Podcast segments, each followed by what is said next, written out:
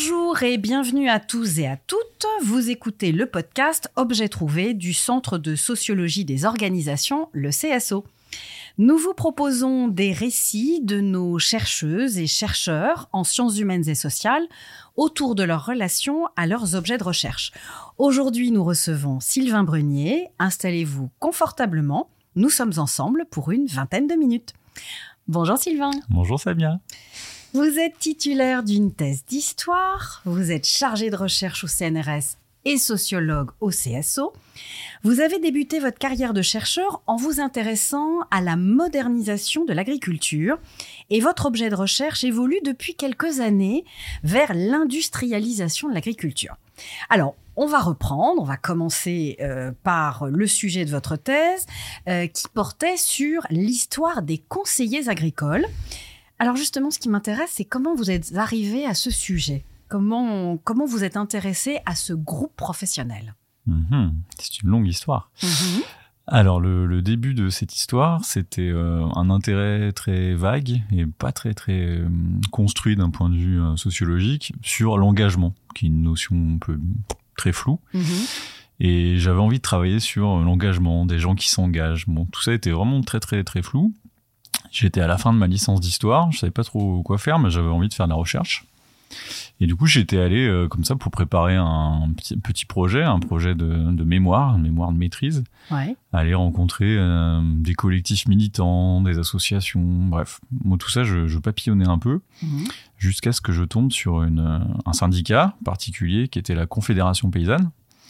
Et tout ça était un peu dans le contexte du début des années 2000, où on parlait beaucoup de la Confédération paysanne. C'était le moment où euh, il y avait des grandes mobilisations. L'épisode le plus marquant et médiatique, ça avait été le démontage du McDo de Eh Millau. Oui, de Millau, bien voilà, par José Bové et ses, et ses collègues. sûr. Mhm. Donc je baignais un peu là-dedans, ça m'intéressait, ça m'intriguait. En même temps, j'étais en histoire, c'était un sujet assez contemporain. Donc ce que j'avais fait, c'était une enquête euh, avec des entretiens, des entretiens biographiques, euh, qui étaient euh, donc baignés dans ce qu'on appelait, ce qu'on appelle toujours d'ailleurs l'histoire orale. Mhm. Et donc j'avais fait comme ça une histoire un peu sur la, un peu la mémoire et le, de ce syndicat, les parcours de ses militants, leurs engagements. Donc c'était un peu mon, ma, ma thématique et mon fil rouge. Mhm. Bref, tout ça était mon projet, mon premier projet de recherche. Euh, et une fois que je l'ai mené à bien, euh, l'idée c'était de construire un projet de thèse. Et mon envie c'était de renverser un peu la, renverser un peu la question par rapport aux personnes que j'avais rencontrées, qui étaient toutes du, coup euh, assez unanimes en opposition par rapport à- au modèle productiviste, à l'industrialisation de l'agriculture, etc. Et donc renverser la question, ça voulait dire s'intéresser à euh, tout un tas de gens, d'agriculteurs, d'agricultrices, qui à l'inverse avaient pleinement adhéré, enfin pleinement c'était un peu la question finalement, en tout cas adhéré un peu aux politiques de modernisation et qui euh, s'étaient un peu engagés finalement dans la construction de ce modèle productiviste, voir un peu comment on pouvait en faire une histoire, pas vraiment par le haut, par euh, je sais pas une histoire de la planification du plan Marshall, mais plutôt Mhm. par le bas, par un peu les, les trajectoires, les Par des acteurs voilà, Des acteurs. par des mhm. voilà. Et chemin faisant, donc je m'intéressais pas mal à des questions autour de la technique, le poids de la technique dans les décisions. Bref, c'était pas complètement limpide tout ça. Mais pour le pour en faire quelque chose, pour trouver un, un objet de recherche, c'est le sujet de la conversation. Ouais. Je me suis rapidement intéressé en fait euh, aux gens qui mettaient en œuvre la technique, en tout cas qui conseillaient ceux qui la mettent en œuvre, donc ceux qui conseillaient les agriculteurs. Et du coup, je me suis intéressé à euh, donc, tous ces professionnels, des hommes et des femmes, donc des conseillers agricoles. Et toujours avec cette perspective historique, donc en, en commençant mon récit euh, après la, Seconde Guerre mondiale. Et ensuite, du coup, voilà, c'est devenu mon projet de thèse, c'était comprendre la construction de ce métier, quel rôle ils avaient joué dans la mise en œuvre des politiques. En fait, ça allait un peu au- au-delà de ça. C'était pas juste la mise en œuvre des politiques, c'était comprendre comment ils avaient contribué, participé à formuler une espèce de programme, un programme, comment dire, presque un peu idéologique autour de la notion de progrès avec Mhm. un grand P, et comment ils avaient conduit finalement ou participé, ouais, à à faire adhérer un certain nombre d'agriculteurs et d'agricultrices à ce vaste projet de, de transformation des, des modèles productifs. Et voilà, donc là, ce qui m'intéressait beaucoup et ce qui m'a intéressé et qui continue de m'intéresser, c'était comment on articulait comme ça un projet politique avec un projet économique et quelles conséquences ça avait. C'était pas juste un projet positif, hein, c'était un projet qui a, qui a, fait, qui a eu aussi, enfin, qui est très euh, critiqué aujourd'hui par les mm. conséquences qu'il a eu sur euh, l'environnement, sur l'exclusion d'un certain nombre de, la, de personnes de l'accès aux terres, etc. Mais euh, voilà, ce que je voulais faire, c'était prendre un peu au sérieux cette espèce d'élan modernisateur et voir comment on pouvait en faire une histoire sociale. Mm-hmm. Ce qui est intéressant, justement, c'est d'entendre tout ce parcours et, et et en fait, tout le questionnement qui mène, hein, on a parfois le sentiment qu'un chercheur peut arriver avec un objet de recherche, ce qui n'est pas notamment votre cas. C'est qu'il y a eu toute une évolution euh, des, on va dire par, par touche, hein, euh, par, euh, par, par tâtonnement, et ça c'est intéressant. C'est intéressant d'entendre ça. Et je pense que c'est assez fréquent en fait, c'est qu'on avance eh comme ça un peu par un petit bond. Mais euh, voilà, et c'est vrai qu'il y a toujours un petit côté un peu absurde quand on, voilà, quand on fait le, le, chemin inverse. On se dit, mais pourquoi je travaille sur ces tout petits objets sur lesquels, a priori, j'avais pas d'intérêt particulier, mais en fait, cet intérêt, il s'est construit et mm, tout ça, mm. ça, oui, ça a un sens. Construction, tout à fait. Alors, après votre thèse, euh, vous êtes post-doctor, pardon, pendant quatre ans sur des questions euh, agricoles, mais, mais pas uniquement. Et en 2018, euh, vous êtes admis au concours CNRS et vous présentez un projet de recherche sur les différentes approches alors de, l'industrialisation de la politique agricole commune, en fait la, PAC. Alors vous abordez les politiques publiques, les contrôles de surfaces Alors expliquez-nous là aussi ce que vous cherchez en fait à, comprendre au travers de, au travers de ce large programme. Alors, bah, durant ces années un peu d'intermède, j'ai continué. Alors, j'ai fait différentes choses, mais j'ai continué quand même à, travailler un peu sur le monde agricole. Et il y avait un tout petit questionnement très empirique là qui m'avait intrigué, c'était de constater qu'on pouvait euh, donc la, politique agricole commune, ça un principal effet, c'est de distribuer des subventions mmh. individualisées hein, qui sont indexées sur la taille des exploitations. c'est plus compliqué que ça, mais c'est comme le, principe de base. Mmh. Et ce qui m'avait intrigué, c'est de voir qu'on pouvait accéder en ligne euh, sur Internet à l'ensemble des bénéficiaires de la politique avec leur nom, leur adresse et les montants euh, qui leur étaient alloués. ça me paraissait, voilà, c'est assez exceptionnel. On n'a pas d'équivalent, par exemple, pour les bénéficiaires du crédit impôt recherche ou pour d'autres types d'aides publiques. Donc ça m'intriguait, et au-delà de ça, ce qui m'intriguait, c'était un peu de, de, de, comprendre euh, finalement sur quel genre de, de sous-bassement, d'infrastructure reposait un peu la distribution, le calcul de ces subventions. Et donc ça croisait, c'était pas très loin de mes questionnements initiaux sur le conseil, la technique, etc. C'était un petit peu autre chose. Et donc là, sans vraiment rien y connaître, mais je commençais un peu à m'intéresser à, à, cet objet. Mmh. Et donc toujours avec cette démarche un peu historique, là, faire un peu la construction de ces systèmes d'information, voilà. Et le petit euh, objet, programme là, qui m'a rapidement intrigué, donc c'est un projet de recherche qui était mené euh, dans des institutions euh, au sein de la Commission européenne, un projet qui avait été baptisé le projet Mars, qui était Mars comme Monitoring Agriculture with Remote Sensing, donc contrôler l'agriculture avec la télédétection.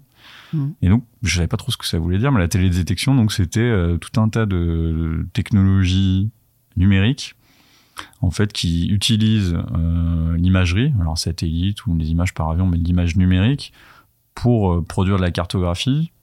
Et au-delà de la cartographie, en fait, comment dire, mettre en circulation des données spatialisées et en faire un usage, par exemple, très concrètement, ça voulait dire euh, construire un, une cartographie numérique de l'ensemble du parcellaire agricole et d'être capable de voir sur quelle parcelle, euh, quelle culture était pratiquée, etc. Mm-hmm.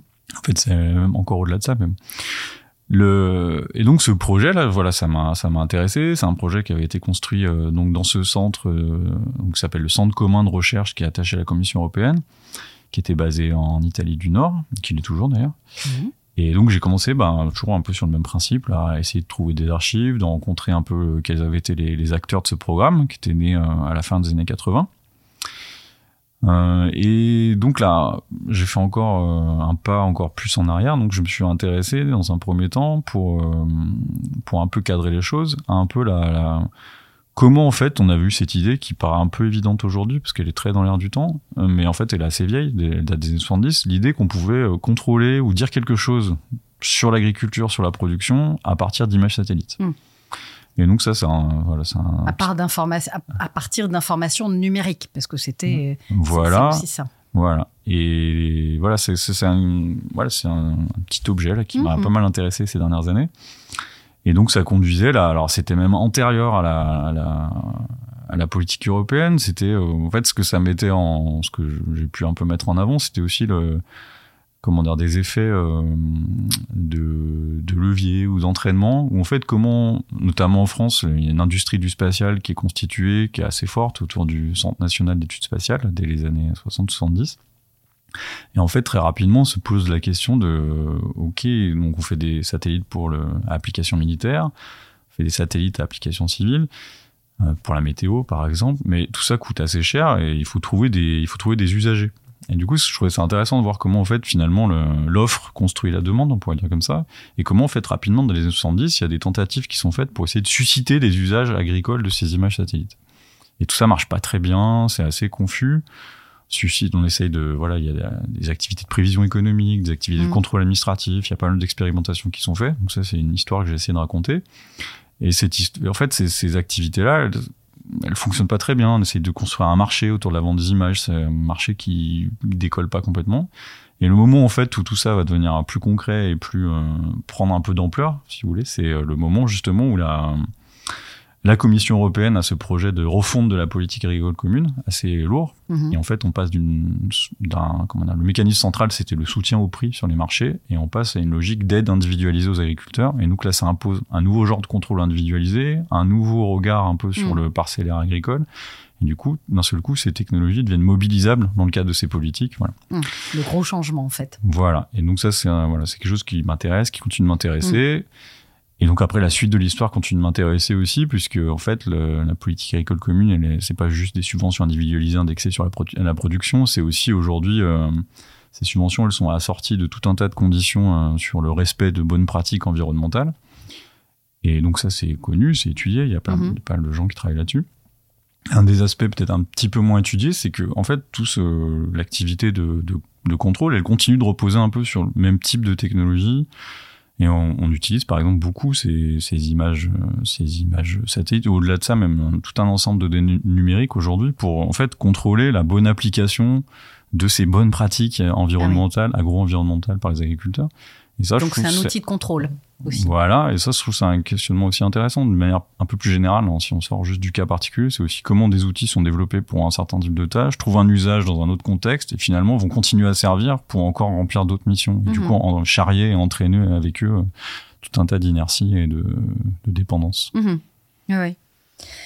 Alors, vous travaillez également sur deux autres projets de recherche, alors qui sont, qui sont collectifs hein, cette fois-ci. Je vous propose qu'on qu'on revienne sur, chacun d'eux, que vous puissiez un peu les, commenter, euh, parce qu'ils reflètent bien votre questionnement euh, sur le monde agricole avec euh, des entrées à la fois différentes et puis à la fois aussi complémentaires. Alors, vous travaillez avec un groupe de sociologues et d'historiens sur les machines agricoles avec différentes problématiques. Alors, quelle est votre démarche? Et puis, je suis curieuse aussi que vous nous expliquiez un petit peu les méthodes employées. Alors donc c'est un voilà c'est un projet de recherche qui est qui est très collectif donc qui s'appelle politique de la machine agricole. Euh, il y a pas mal de collègues impliqués, je vais pas tous les, Mhm. les citer, mais euh, l'idée c'était de donc c'est c'est un projet de recherche qui a une histoire un, un peu particulière dans le sens où il répond à une demande qui a été formulée par une coopérative, une coopérative qui s'intéresse aux des questions d'autoconstruction, donc sur ces questions d'équipement agricole, qui promeut des formes d'autonomie technologique pour les agriculteurs. Donc c'est une coopérative qui s'appelle l'Atelier Paysan, qui était en recherche un peu de, de, de, faire monter un peu ces questions dans le débat public, on pourrait dire comme ça. Et ça a suscité l'intérêt de ce, ce groupe, de ce collectif de chercheuses et de chercheurs, euh, parce qu'effectivement, il apparaît que ces questions autour de la, la mécanisation au sens large sont des questions qui ont été euh, assez euh, évacuées, disons, de la recherche en sciences sociales depuis une quarantaine d'années, et que les, les travaux qui existent se concentrent par exemple bah, sur les controverses liées au- à la chimie, aux pesticides notamment, Mhm. euh, sur les rapports par exemple un peu de asymétriques de domination entre les, les grandes surfaces, la grande distribution et les agriculteurs. Voilà, c'est des choses qui sont un peu travaillées. Évidemment, ces questions liées aux agroéquipements, c'est paraît un peu trivial, un peu matériel, et, Et pourtant, pas c'est si essentiel intéressant. pour l'activité. euh, Voilà. Et ce qu'on a, voilà, ce qu'on montrait rapidement hein, au début du projet de recherche, c'était essentiel à la fois parce que on associe spontanément la mécanisation plutôt aux années 50-60, alors que de fait, toutes les stats publiques sur l'investissement, etc., ou sur le rapport au travail montrent que en fait, la mécanisation, c'est un processus ininterrompu, voire qui s'est même quasiment accéléré en fait ces 20 dernières années. C'est-à-dire qu'on travaille de plus en plus de terre avec de moins en moins de main-d'œuvre. Et la clé pour faire ça, bah, c'est de disposer de machines de plus en plus euh, puissantes et sophistiquées. Mm-hmm. Donc c'est une clé de lecture intéressante. Et le, le, le, deuxième, euh, le deuxième point, c'est qu'aujourd'hui, il y a un renouveau un peu de l'attention à la fois dans les médias et dans les politiques publiques. Alors pas vraiment autour des machines proprement parler, mais plutôt autour des technologies numériques qui sont souvent présentés comme une espèce de, de, de, solution, pas miracle, mais quand même une solution pour répondre euh, non seulement à la crise des vocations, des transmissions d'exploitation, mais aussi à la crise environnementale. En gros, avec ces technologies, on pourrait continuer à produire autant, si ce n'est plus, mais de manière euh, plus propre et dans des conditions plus vertueuses. Bref, tout ça, c'est un contexte intéressant. du coup, on s'est saisi un peu de, de, cette demande initiale, on l'a retraduite dans des questions de recherche qui étaient vraiment des questions de, de sciences sociales. Et donc, on a fait deux choses en parallèle c'est que donc nous, c'est nous, c'est mon collègue notamment Samuel Pinault, qui est sociologue à l'université Paris Dauphine, c'est beaucoup intéressé à, au, circuit industriel, c'est-à-dire aux relations entre les constructeurs, les distributeurs de matériel et les clients, donc mhm. les agriculteurs, les entrepreneurs de travaux, etc pour comprendre un peu des relations de comment dire de, de prescription, s'intéresser un peu au choix d'investissement, et de dire mais en fait qui pèse, qui oriente les décisions, etc. Je fais l'histoire courte, mais un des trucs qui nous intéressait, c'est de montrer comment des logiques euh, commerciales, des stratégies marketing qui étaient employées par ces, euh, par ces entreprises, par ces industries. oui. Voilà, elles, elles, orientaient, elles orientaient fortement finalement les, des décisions techniques agricoles qui sont prises à l'échelle des exploitations. Et notamment, on a essayé de travailler sur la, la question du renouvellement des matériels, des rythmes de renouvellement des matériels. Mhm. C'était des questions qui étaient assez proches aussi des questions aujourd'hui qui sont développées par exemple sur l'obsolescence. C'est-à-dire pourquoi est-ce qu'on va renouveler une machine qui marche euh, tous les trois ans ou tous les cinq ans? Et donc on montrait que c'était pas une question d'obsolescence technique dans notre cas, mais c'était plein de stratégies commerciales qui étaient euh, comment dire, qui, qui mettaient en qui utilisaient en fait des, des, des possibilités ouvertes par le, la législation, la réglementation fiscale et qui permettait en fait comme ça de faire euh, tourner comme ça les rythmes d'investissement d'investissement à des à des rythmes accélérés. Donc ça, ça nous a beaucoup intéressé et en, en parallèle de ces enquêtes donc auprès d'acteurs euh, économiques, euh, voilà, tout à fait classiques, on a un peu dès le début du projet euh, coordonné une enquête collective, participative, qui est un peu plus originale dans sa forme puisqu'elle associe en fait à part égale des chercheurs et des chercheuses donc des sociologues principalement et puis des historiens et historiennes, et des agriculteurs et agricultrices qui étaient sociétaires donc de l'atelier paysan. Et donc on a créé en fait une espèce de dispositif là d'enquête participative dans laquelle on a investigué un territoire, une petite région agricole, euh, dans laquelle des binômes constitués à part égale donc d'académiques et de d'agri sont allés comme ça euh, interviewer euh, des agriculteurs, des agricultrices engagés dans des systèmes tout à fait conventionnels classiques sur leur choix d'investissement. Avec l'idée que ce dispositif particulier allait créer des conditions d'interaction un peu spécifiques, ce qui était intéressant. Mais le plus intéressant finalement, c'était bon ça, ça, ça a plutôt bien marché le plus intéressant, c'était aussi le, c'était le fait qu'on a associé en fait euh, l'ensemble des participants à cette enquête, quel que soit leur statut, du début à la fin de l'enquête. C'est-à-dire de vraiment de la construction des grilles d'entretien jusqu'au dépouillement des entretiens et à la construction des, des problématiques d'analyse d'où l'analyse participative. Hein Tout à fait. D'accord. Alors, autre projet avec euh, Jean-Noël Jouzel, qui est directeur de recherche au CNRS et qui est sociologue au CSO, Giovanni Prête, qui est maître de conférence à l'Institut de recherche interdisciplinaire sur les enjeux sociaux, l'IRIS, et Baptiste Cotras, qui est chargé de recherche au laboratoire interdisciplinaire Sciences, Innovation, Société, le LISIS. Vous vous intéressez tous les trois aux zones de non-traitement, ce qu'on appelle les ZNT des riverains, c'est-à-dire des zones euh, sur lesquelles les épandages de pesticides ne sont pas autorisés. Alors là, on touche vraiment à la problématique des, questions environnementales, sujet euh, totalement euh, d'actualité, hein, de la gestion des risques, des mobilisations. C'est un projet qui, en fait qui couvre un large champ. Est-ce que vous pouvez nous en dire quelques mots? Et ben oui, donc c'est ce qui nous a intrigué là dans cette affaire, c'était de voir comment en fait euh, donc cette mesure là qui date de 2019 de faire des en gros voilà, vous l'avez bien résumé là des petites bandes de terre autour des parcelles dans lesquelles on interdit l'épandage de pesticides liés à la proximité d'habitation. En fait, sans faire une très grande recherche, mais on voyait que le même type de mesure avait été employé successivement pour protéger la biodiversité, pour protéger les cours d'eau, euh, un peu plus tard protéger les personnes vulnérables, donc les, les maisons de retraite, les écoles, et encore un peu plus tard l'ensemble des riverains. Et toujours avec cette distance un peu euh, qui apparaissait un peu tout le temps la même, là, ces zones de 5 mètres avec plein de modulations possibles et une mise en œuvre très contestée dans les, à, l'échelle locale.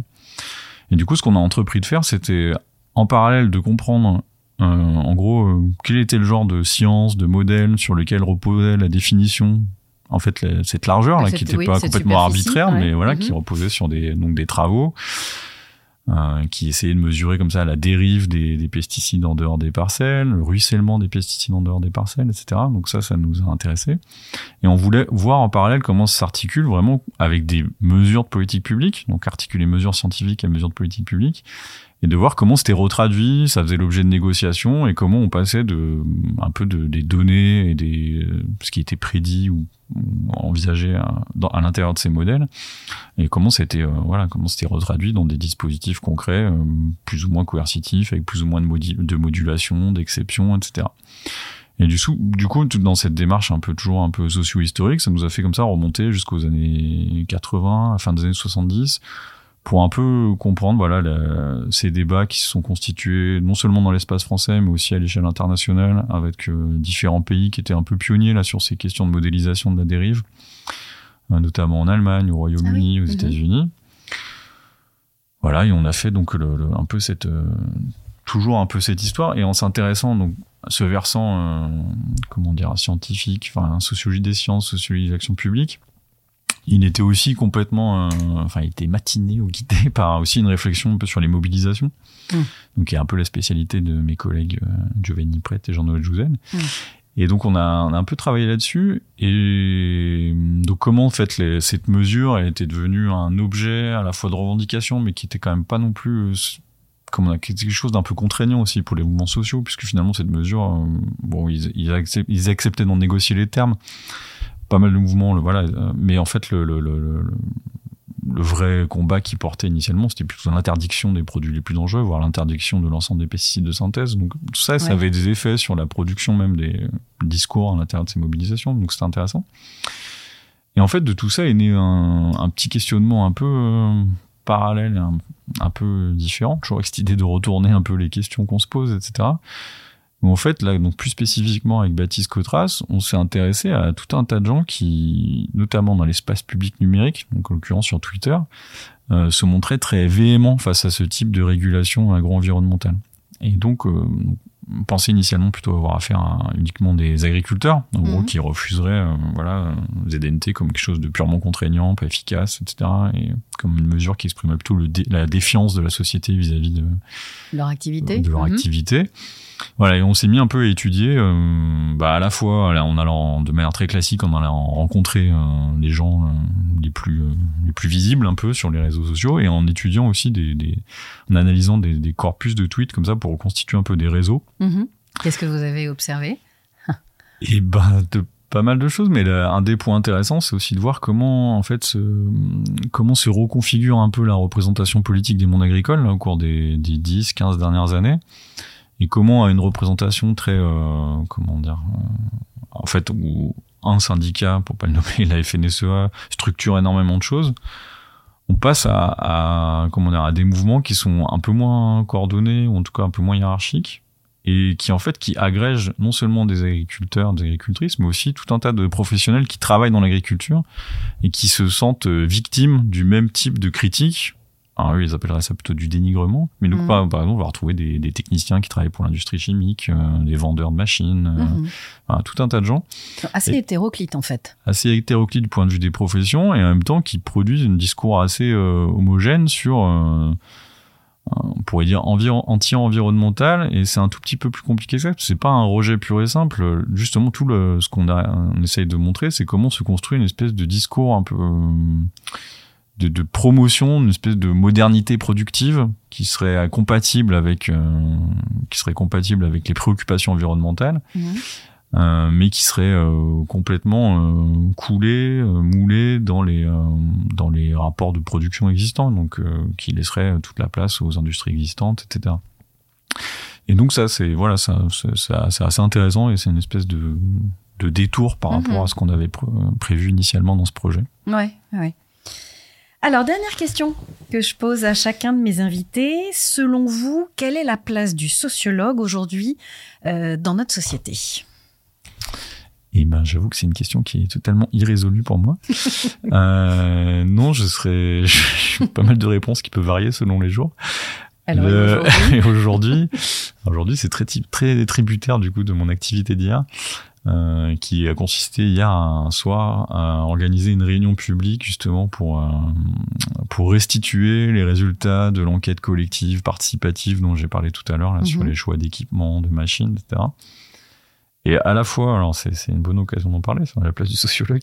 À la fois, c'était très très euh, satisfaisant d'un point de vue intellectuel parce qu'on a passé la journée en fait à préparer cette restitution avec euh, pas mal de personnes qui avaient participé à cette enquête, donc avec ce double statut, euh, quelques chercheurs et quelques euh, agriculteurs, Mhm. agricultrices.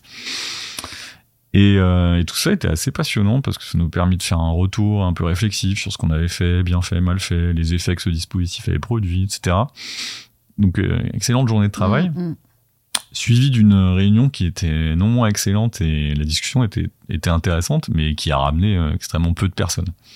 Ah. Et, et donc c'est voilà ce contraste, voilà c'est mon état d'esprit du jour, là, mais il était, il était assez intéressant parce que ça, ça résume un peu aussi mon- peut-être une partie de mon activité, mais voilà, enfin, d'une manière générale, je trouve qu'il y a, voilà, il y a une place, je sais pas si c'est la place unique, mais c'est une des places possibles, en tout cas pour les sciences sociales. C'est comme ça aussi d'accompagner, d'être en, tout- en tout cas en dialogue plutôt avec euh, des mouvements sociaux, à la fois dans, voilà, pour essayer aussi de, de retraduire certaines questions politiques dans des questions de recherche, donc en veillant Mhm. à garder euh, une indépendance totale et en même temps en essayant comme ça d'entretenir des formes de, de dialogue parce que justement elles permettent aussi ces, ces restitutions, Mhm. ces réunions publiques, voilà. Et tout en se confrontant aussi au fait que bah, tout ça est, est pas évident à mettre en œuvre concrètement et à engager des discussions avec des gens qui voilà qui sont pas forcément euh, ni politisés ni Mhm. euh, très euh, ont un appétit particulier pour les sciences sociales. Donc il y a vraiment un effort de conviction qui a, qui a à faire. Donc voilà, tout ça reste ouvert, mais c'est Oui. en tout cas mon état Et ce d'esprit du, double, oui, c'est état ce- d'esprit du jour. D'accord, bon, bah, très bien. Merci Sylvain. Euh, C'était le podcast Objet trouvé du CSO. Si vous avez aimé cet épisode, abonnez-vous sur votre plateforme d'écoute préférée et faites-le savoir autour de vous.